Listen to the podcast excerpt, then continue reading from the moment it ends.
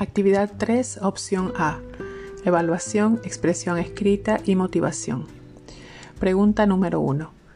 ¿Qué modificaciones se podrían aportar a la prueba para que fuera más motivadora para el alumno?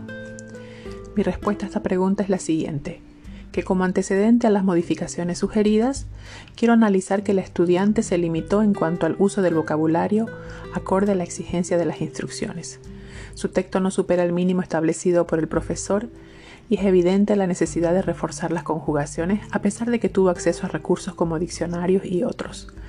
Por otro lado, y siendo positiva, creo que las fallas en el texto también demuestran que la estudiante quiso producir, partiendo de los conocimientos adquiridos sin ninguna ayuda, lo cual interpreto como un deseo de aprender la lengua y deduzco que el incumplimiento en cuanto a las especificaciones de la prueba pueden deberse a la falta de instrucciones específicas de lo que debía presentar, ya que solamente se describe el tema de la producción escrita.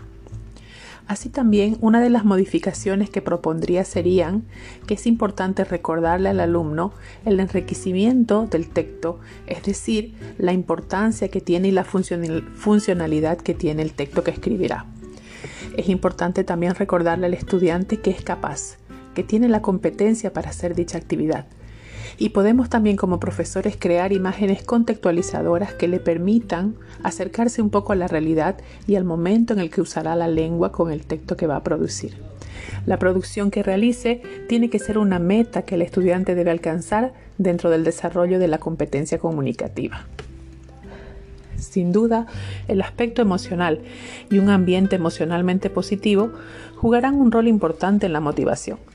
Quizás, en vez de que el profesor haya determinado un solo tema para todos sin considerar la diversidad del aula, pudo haber propuesto que, por ejemplo, para la producción de Mamedi pueda tener ella la opción de escoger el tema sobre el cual querría producir un texto y así los mismos estudiantes podrán sentir un control dentro de su aprendizaje y podrán tener opciones que se adapten a la forma en la que ellos aprenden y a la forma en la que ellos pueden adquirir los conocimientos.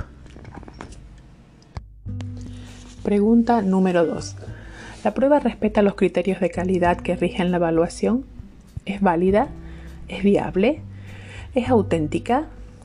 Considero que la prueba es parcialmente válida, ya que si bien ha sido diseñada con un propósito específico y es el de demostrar los conocimientos adquiridos por la estudiante durante las primeras cinco semanas del curso, también es cierto que aduce de ciertas falencias en cuanto a las especificaciones o instrucciones claras que debe seguir el estudiante al momento de realizarla no contiene descriptores que especifiquen lo que se espera que realice el estudiante y si pretendemos obtener resultados respecto al grado de dominio y conocimiento que tiene MAMEDI, será necesario que dicha evaluación sea más específica sobre las destrezas que se evaluarán y sobre la puntuación que obtendrá al realizarla. También considero que es una prueba viable porque es posible realizarla. No conlleva ni demanda una complejidad fuera del nivel del estudiante, ya que a la hora de producir el texto apoyado en sus diccionarios u materiales y apuntes de la clase, también se le ha otorgado al estudiante la oportunidad de realizar el trabajo en un tiempo de 50 minutos para producir 100 palabras un equivalente a 5 minutos por palabra.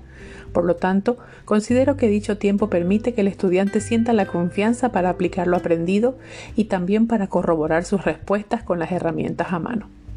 Esto me recuerda que una prueba puede ser fiable, pero no necesariamente válida, puesto que los resultados obtenidos pueden no ser los que tenía en mente el profesor al momento de diseñar la evaluación.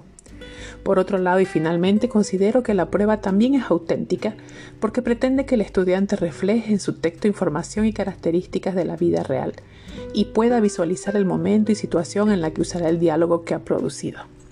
Muchas gracias, Karim. Estas son mis respuestas a las dos preguntas en esta fase de la evaluación. Gracias.